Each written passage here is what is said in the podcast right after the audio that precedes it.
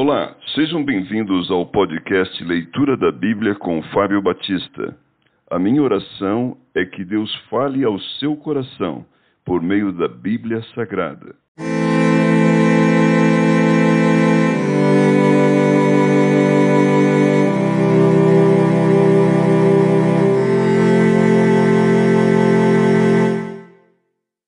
Segunda Crônicas, capítulo 33 o reinado de Manassés.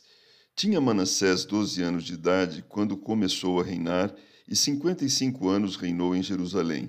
Fez o que era mal perante o Senhor, segundo as abominações dos gentios que o Senhor expulsara de suas possessões de diante dos filhos de Israel.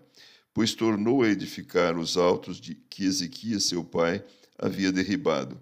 Levantou altares aos Baalins e fez postes ídolos e se prostrou diante de todo o exército dos céus e o serviu. Edificou altares na casa do Senhor, da qual o Senhor tinha dito: Em Jerusalém, porém, o meu nome para sempre.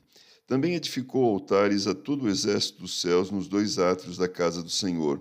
Queimou seus filhos como oferta no vale do filho de Inom, adivinhava pelas nuvens, era goureiro, praticava feitiçarias, tratava com necromantes e feiticeiros, e prosseguiu em fazer o que era mal perante o Senhor para o provocar a ira.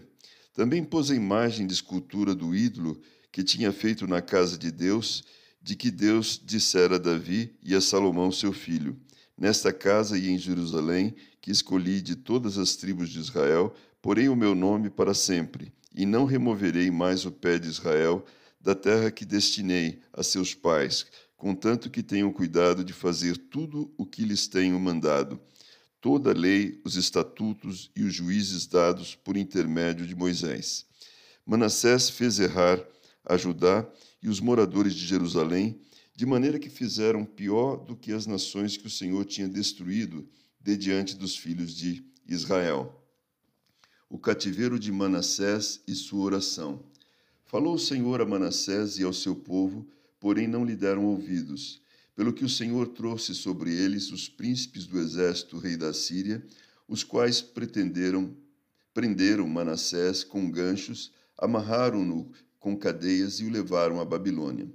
Ele, angustiado, suplicou deveras ao Senhor seu Deus e muito se humilhou perante o Deus de seus pais. Fez-lhe oração e Deus se tornou favorável para com ele. Atendeu-lhe a súplica e o fez voltar para Jerusalém, ao seu reino. Então reconheceu Manassés que o Senhor era Deus. Depois disto edificou o muro de fora da cidade de Davi, ao ocidente de Gion, no vale, e a entrada da porta do peixe, abrangendo Ofel, e o levantou muito alto. Também pôs chefes militares em todas as cidades fortificadas de Judá. Tirou da casa do Senhor os deuses estranhos e o ídolo, como também todos os altares que edificara no monte da casa do Senhor e em Jerusalém, e os lançou fora da cidade. Restaurou o altar do Senhor, sacrificou sobre ele ofertas pacíficas e de ações de graças, e ordenou a Judá que servisse ao Senhor, Deus de Israel.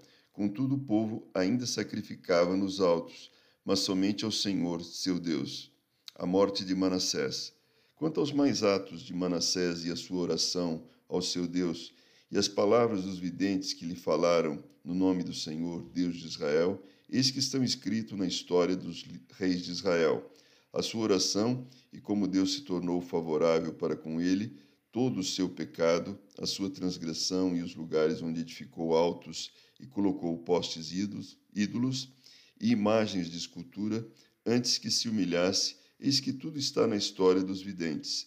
Assim Manassés descansou com seus pais e foi sepultado na sua própria casa, e Amon, seu filho, reinou em seu lugar o reinado de Amon. Tinha Amon 22 anos de idade quando começou a reinar e reinou dois anos em Jerusalém. Fez o que era mal perante o Senhor, como fizera Manassés seu pai, porque Amon fez sacrifício a todas as imagens de escultura que Manassés seu pai tinha feito, e a serviu, mas não se humilhou perante o Senhor, como Manassés seu pai se humilhara.